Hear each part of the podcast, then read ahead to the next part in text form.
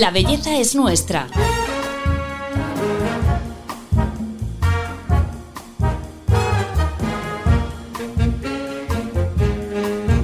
Un podcast de Telva.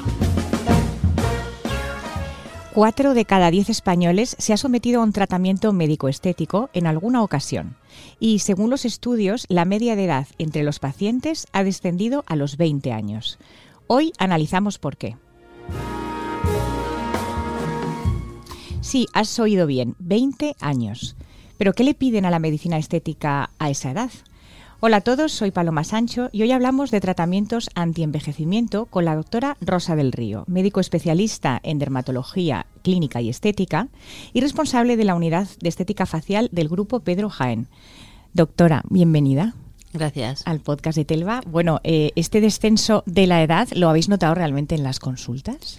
Sí, la realidad es que actualmente la gente pues concede mucha mayor importancia a la salud de la piel y busca eh, pues la ayuda del dermatólogo pues para tratar pues patologías pues como puede ser el acné o la rosácea que pues hace años, hace no tanto, pues teníamos como que aprender a convivir con ellas o esperar que se solucionasen de, de forma espontánea y sin embargo hoy en día pues sí que acuden pues para recibir el tratamiento adecuado. Y además eh, no solo eso, sino que en general hay un interés pues cada vez mayor pues para cuidarse desde la juventud y para lucir una piel eh, pues sana y bonita. Hmm. O sea que no es que acudan tanto al dermatólogo por patología, sino también para hacerse tratamientos de medicina estética, de pues a lo mejor mm, pues esos rellenos. Sí, bueno, como me has dicho un poco entre los 20, o sea, realmente cuando vienen pues, de 20 a 30 años yo diría que sobre todo pues es básicamente pues tratar patología pues como el acné y sí que en ese sentido, pues sí que también, pues a lo mejor empiezan a interesarse pues las primeras como rutinas de cuidado. Pues hoy en día pues existe tanta información en redes sociales de tantos productos, tantos principios activos que muchas veces pues tienen tal exceso de información que no sabes realmente pues qué, qué producto utilizar o qué es lo más adecuado pues para para su tipo de piel o para sus necesidades o para empezar un poquito a prevenir.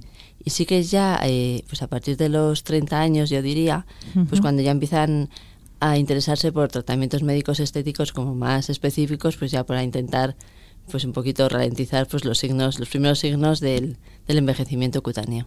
Esto es el concepto de la medicina preventiva, ¿no? De no esperar a que aparezca la arruga. Efectivamente.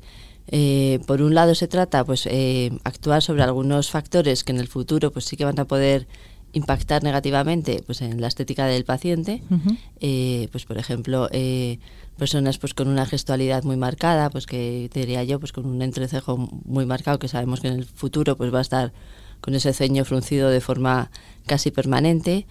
O por ejemplo acnés eh, muy graves que, si no son adecuados tratados si no son tratados adecuadamente pues sí que al final pues van a, resultar en la aparición de, de cicatrices y marcas permanentes entonces, eh, afortunadamente, pues sí que disponemos de, tratamientos médicos estéticos que, realizados de una forma precoz, pues pueden eh, ayudar o prevenir a ese impacto negativo. Entonces, mm, pues continuando con el ejemplo anterior, pues por ejemplo el entrecejo, pues eh, aplicando pues pequeñas dosis de toxina botulínica en esos músculos, pues lo que conseguimos es que ese paciente en los años sucesivos pues va a tener ya, no va a tener ese gesto de enfado, de, preocupación y va a tener una cara relajada y sin arrugas en esa zona. O, por ejemplo, en el acné activo, acné muy graves, pues lo que hacemos es, aparte del tratamiento médico, eh, lo complementamos con láser, que por un lado pues disminuye la gravedad de esas lesiones y además lo más importante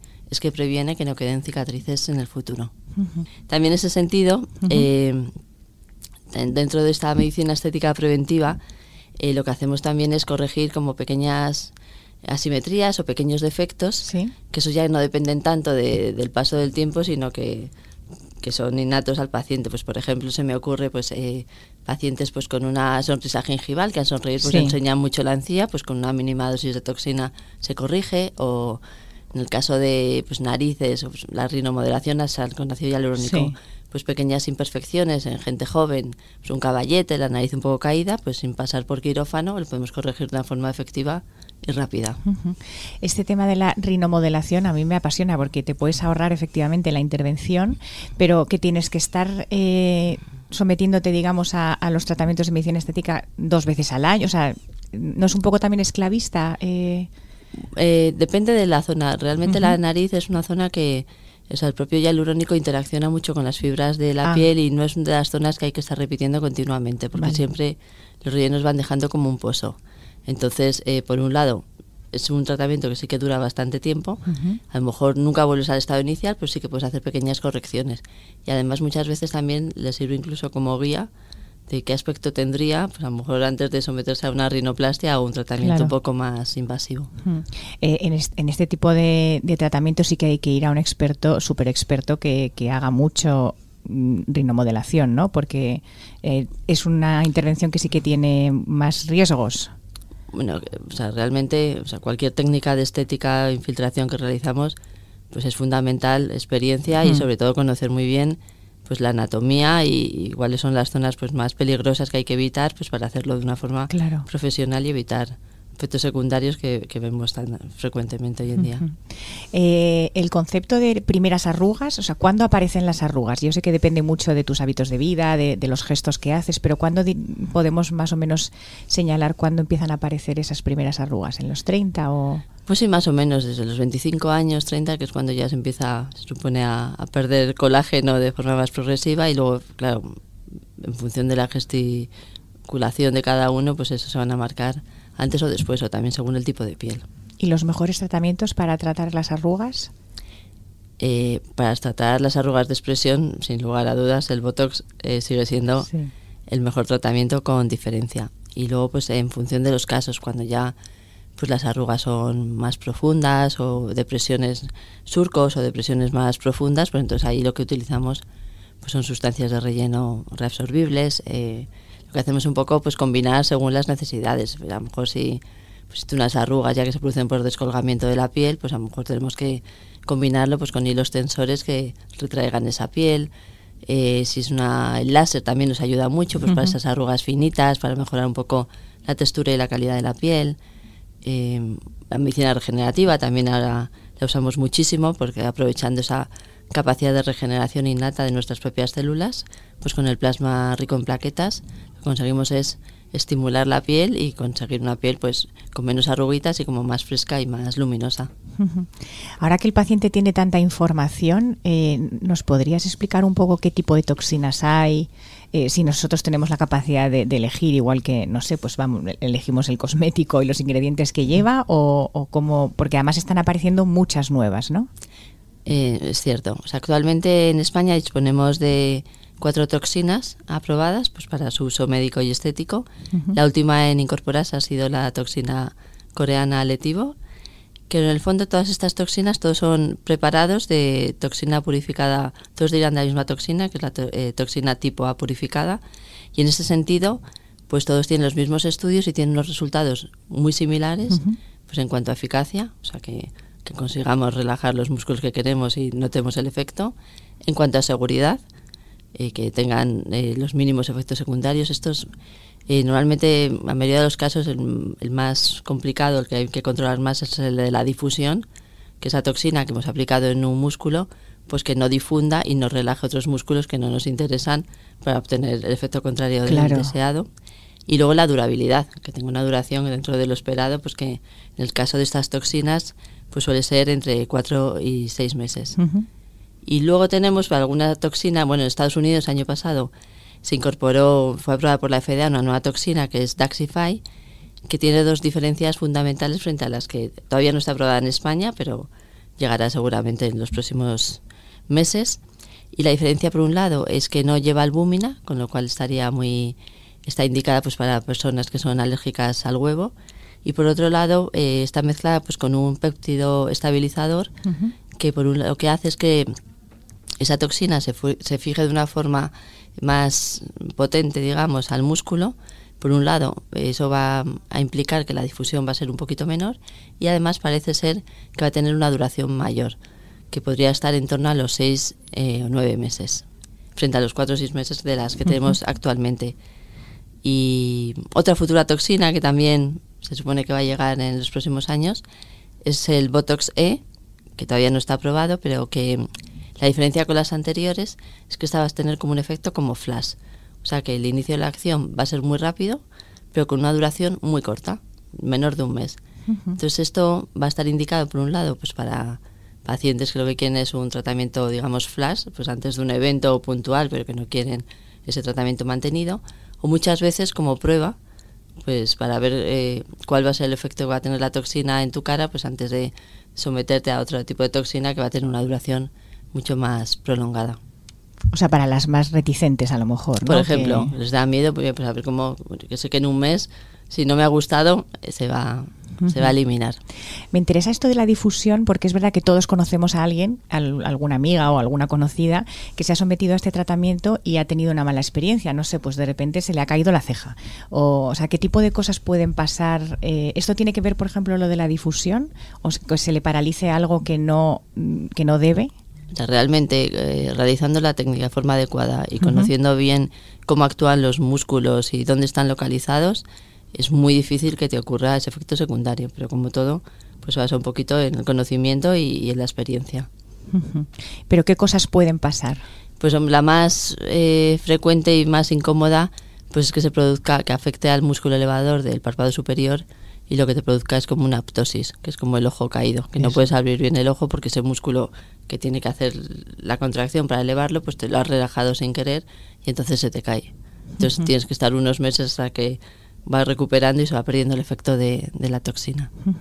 Igual que comentabas eh, con el ácido hialurónico, que eh, en el caso, por ejemplo, de la nariz, que decías, bueno, siempre acaba habiendo un depósito, ¿no? Que es este concepto de huella estética, o sea, que hmm. tiene... ¿Con la toxina pasa lo mismo o se reabsorbe 100% y es como si no hubiera pasado nada? Se reabsorbe 100%. Sí que es verdad que lo que tiene es un efecto preventivo y educador. Entonces... Eh, con el paso de los años, pues si tú repites el tratamiento de una forma, pues dos veces al año o lo que sea, sí que eh, vas a necesitar en el futuro menor número de dosis, pues para eliminar ese gesto antiestético, porque ya has estado muchos meses sin realizarlo, entonces el músculo ya no tiene tanta fuerza, incluso puedes distanciar mucho eh, los meses entre dos tratamientos es como que te educa el gesto, ¿no? Una persona que a lo mejor levanta mucho las cejas, a fuerza de ponerse botox, deja de hacerlo de forma... De forma, sí, continua. Por eso, en ese sentido, es cuando cada vez más se habla del, del botox preventivo, de empezar mm. en edades jóvenes, porque tú cuanto antes eduques ese gesto, pues seguramente cuando otras personas ya, pues, de otra edad, empiezan a tratarlo, tú ya no lo necesites porque tú ya, de forma preventiva, has educado el gesto. Y es interesante espaciar las sesiones, o sea, porque te puedes habituar, esto que también dicen, ¿no? De volverte, em, o sea, que al final no te haga efecto. Eso es otro mito y es, mentira. Sí que es verdad que, sobre todo es que las dosis que se usan en estética son muy bajas comparadas con las que se usan, por ejemplo, en neurología, pues para espasticidades, porque son músculos muy grandes. Entonces sí que en esos casos sí que está descrito, cuando empleas a lo mejor 10 veces la dosis que empleas en, en, el botox estético, sí que puede a lo mejor crearse una serie de anticuerpos que, que impidan que, se, que esa toxina ejerza su acción. Pero es que desde luego en, en estética facial, bueno, no es imposible, no hay nada imposible, pero es rarísimo y yo la verdad es que nunca lo, he visto. Este tratamiento también tiene, eh, bueno, pues eso, muchas, mm, digamos, enemigos, porque eh, pues que si te deja la cara sin expresión, eh, que tienes la ceja súper levantada, este tipo de, de efectos son todos por una mala praxis o realmente es que es imposible que quede natural. Bueno, es que hay muchas leyendas, ¿no? Eh, pues no, es que si me pongo Botox me, va a hinchar la cara y me va a deformar. Pues no, el Botox es un medicamento que relaja el músculo y que, que no hincha. O no, es que me voy a quedar, voy a perder la expresión y no me voy a poder mover nada y tal. No, el Botox lo que hace es relajarte, suavizar, porque neuromodula por diversos músculos, pero tú no vas a perder la expresión para nada. Lo que vas a tener pues una, un aspecto más fresco, descansado, pues una mirada más abierta, pero eh, o sea, un efecto favorecedor que no se nota, que te vas a ver bien, pero que siempre vas a seguir siendo tú de una forma muy natural. ¿Los hombres también cada vez se hacen más este tratamiento o sigue siendo mayoría mujeres? Siguen siendo mayoría mujeres, pero cada vez hay más hombres que, que también eh, se suman a estos. Principalmente lo que más tratamos es la glabela o el surco, o sea, el entrecejo, porque sí que es un gesto que, pues, que da ¿no? una imagen de preocupación, de enfado, que muchas veces no se corresponde con la realidad. ¿Qué diferencia, eh, para que la gente le quede claro, porque eh, mucha gente efectivamente comenta esto de no, se me va a hinchar la cara o no quiero tener el pómulo hinchado, ¿no? Y, es como que eso es otro tratamiento, eso es con el ácido hialurónico. Efectivamente. Y, bueno, tampoco tiene por qué ser así, pero realmente es que no tiene nada que ver, porque uno ya te digo, es un medicamento, es un producto simplemente pues va pues a corregir los hundimientos o los defectos que se producen con ácido hialurónico, que es un rellenador. El otro simplemente es un relajante muscular.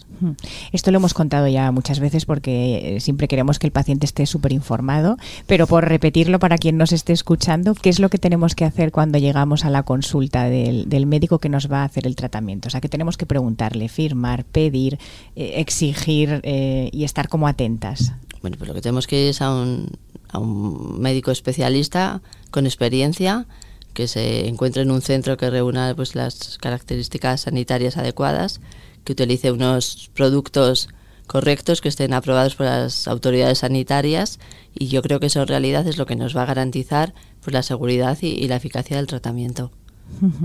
Porque este tratamiento lo pueden hacer, tiene que ser un médico, pues no puede ser...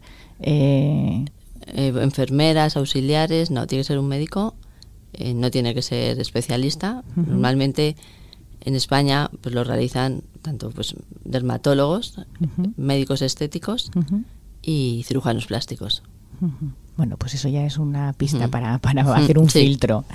Eh, ¿Cuánto daño hacen las redes sociales eh, en este sentido? Porque claro, mm, muchos filtros parece como que te están haciendo el tratamiento. Entonces me imagino que toda esta generación de, de chicas jóvenes a lo mejor tienen una distorsión un poco de lo que de lo que quieren o efectivamente por eso yo siempre digo que es importante eso no guiarse por por imágenes sino que las expectativas tienen que ser muy reales y acordes a lo que queremos conseguir sin fiarnos en, pues de otras fuentes no tan fidelignas. ¿Algún truco para no perder un poco la perspectiva? Porque el otro día nos hablaba también, eh, no recuerdo qué, doctor, me hablaba del de, eh, fenómeno adaptativo, que es como igual que te acostumbras a pues, te puedes acostumbrar al rostro sin arrugas y a tener una intolerancia a la arruga y entonces no al final que también lo vemos mucho esta gente que es que está tan tratada que tiene un rostro como que ya no tiene expresión Totalmente, cada vez vemos, de hecho, más casos. Eh, yo siempre creo que, o sea, sobre todo me parece muy importante dejarse guiar pues por el, por el consejo del, del, médico, que es una persona honrada, pues le va a decir, mira, no te hace falta. O sea, tan importante es aconsejarle un tratamiento como decirle, mira, este tratamiento no está indicado y estás perdiendo tu, ¿no? tu, tu propia idiosincrasia y tu, ¿no? tu, tu forma de ser individual, porque es verdad que, que, hoy en día, pues tanto mimetismo, tanto ver, pues sí que estamos viendo mucho que todo el mundo no es exceso de tratamiento, esa moda de todos, pues esas caras muchos tan gordas, tantos pómulos, esos labios todos iguales, tan hinchados, que a mí personalmente eh, me parece terrible que se esté perdiendo pues la, la esencia o la idiosincrasia de cada persona, que el objetivo tiene que ser pues potenciar un poquito tus tus rasgos, ¿no? Que tu belleza personal, intentar eliminar pues los, los puntos más antiestéticos, pero siempre siendo tú y, con tu personalidad y con tus características únicas. Hmm, que a veces hay que decir que no a un paciente. vamos, a muchas. Muchas, ¿verdad? Sí. Eh, en el tratamiento de las arrugas, el número uno sería ese tratamiento, pero eh, ¿cuáles eh, dirías que lo pueden acompañar para, para tratar las arrugas? Bueno, un poco lo que he comentado antes, hmm. que... El láser, ¿no? ¿Pero hay alguno así que sea novedad o que sea especialmente recomendable? Bueno, eh, en los últimos años, pues eh, realmente todos los, los láseres fraccionados son los que nos han, supuesto pues desde los años 90 como una auténtica revolución, porque son láseres muy eficaces que mejoran mucho la calidad de la piel, eh, no solo la capa superior, sino que lo que realizan es un remodelamiento profundo de las capas interiores pero con un tiempo de recuperación eh, mucho menor que los antiguos láseres, que el resurfacing, que te dejaba pues, dos semanas fuera de circulación. Hoy en día lo que se busca es la máxima eh, eficacia del tratamiento, el mejor resultado con los mínimos efectos secundarios y el mínimo downtime. Sí, poderte hacer un láser un jueves y volver al trabajo el lunes, ¿no? Perfectamente, justo. Y en el caso de este tipo de tratamientos, eh, también existe el fenómeno acumula, o sea, la piel se puede dañar porque esto es un daño, un número de veces concreto o no, o podemos el concepto es distinto, o sea, no mm. es tanto no, es que mucha gente tiene miedo, no es que me hago el láser y es que me va a dejar la piel más fina, o sea, es nada más lejos. Sí que tiene ese efecto peeling, que inicialmente pues la piel parece que está un poco más delicada, pero el láser lo que hace justo es lo contrario, es estimular el colágeno, pues para que tu piel y tu dermis cada vez sea más potente, fabriques más colágeno, sea más gorda, digamos, y de mejor calidad y que esté más preparada frente a las agresiones externas. Bueno, eh, hemos hablado mucho de tratamientos de fuera adentro, eh, pero también están muy de moda suplementos eh, que supuestamente pues te rejuvenecen desde dentro hacia afuera. ¿Esto es así, doctora? efectivamente, ahora hay como muchos ¿no? suplementos en el mercado que parece que, que son como obligatorios tomar, pero pues para sentirte mejor. La realidad es que con una dieta adecuada, que pues es rica en vitaminas, rica en aminoácidos, equilibrada, la dieta mediterránea de siempre, no es necesario, a no ser que tengamos un defecto concreto, que entonces sí que hay que suplementarlo, tomar ningún complemento adicional, porque no está demostrado eh, que, pues, por ejemplo, eh, que mejore la calidad de la piel por un suplemento extra, no más de lo necesario si tú has hecho el tratamiento correcto. Hmm. Ahora todo el mundo que está tomando colágeno el colágeno es un tema un poco controvertido porque hasta ahora no hay ningún estudio fideligno que haya demostrado que la ingesta de ese, del colágeno, pues que es una proteína muy grande que, se rompe en aminoácidos en el estómago, vuelva a llegar de esa forma, eh, de la misma forma, pues a la dermis del colágeno y que ejerza su función. Sí que es cierto que al esa molécula, ese conjunto de aminoácidos, pues muchas veces, si la dieta no es adecuada, pues sí que puede ayudar a ciertas reacciones químicas y que sí que puede pues mejorar un poquito lo que es digamos el, la química del organismo pero no es, todavía no está demostrado 100% que ese mismo colágeno es el que nos vuelve a llegar en la misma forma a, los tejidos cutáneos. Ya. Bueno, Rosa, pues para cerrar el episodio me gustaría pedirte que nos digas cinco consejos o señales de alarma que tenemos que tener en cuenta antes de someternos a un procedimiento médico estético.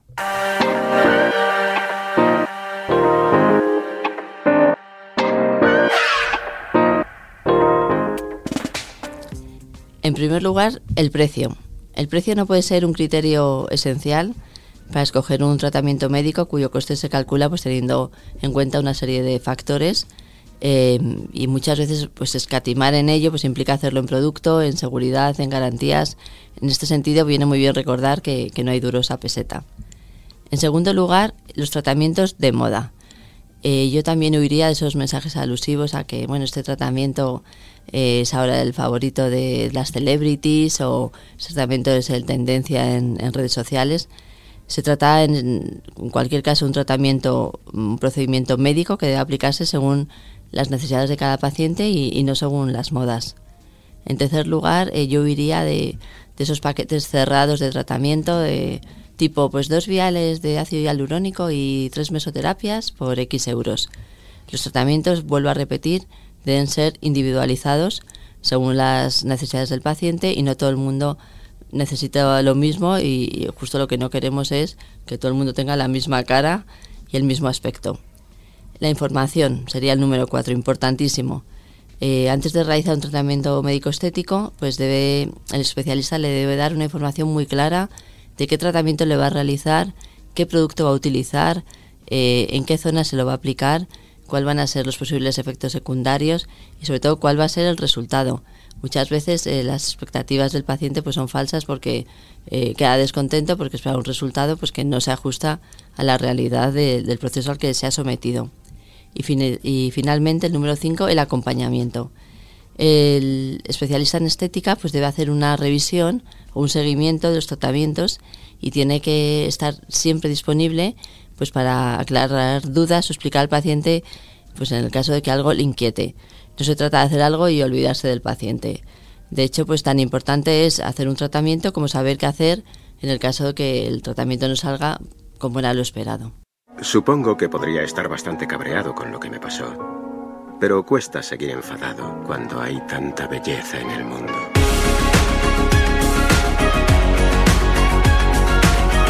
La belleza es nuestra. Un podcast de Telva. Bueno, Rosa, qué, buenos consejos y qué importante este último del dominio de los efectos adversos, que también es muy importante cuando eliges al médico, ¿verdad? Efectivamente. Pues muchísimas gracias por haber venido al podcast de Telva y compartir todo, toda tu sabiduría en tratamientos médico-estéticos con nosotros. Gracias a ti, Paloma, por la invitación. Y a todos vosotros os agradecemos también que nos escuchéis siempre y os esperamos en el próximo capítulo. Ya sabéis, la belleza es nuestra.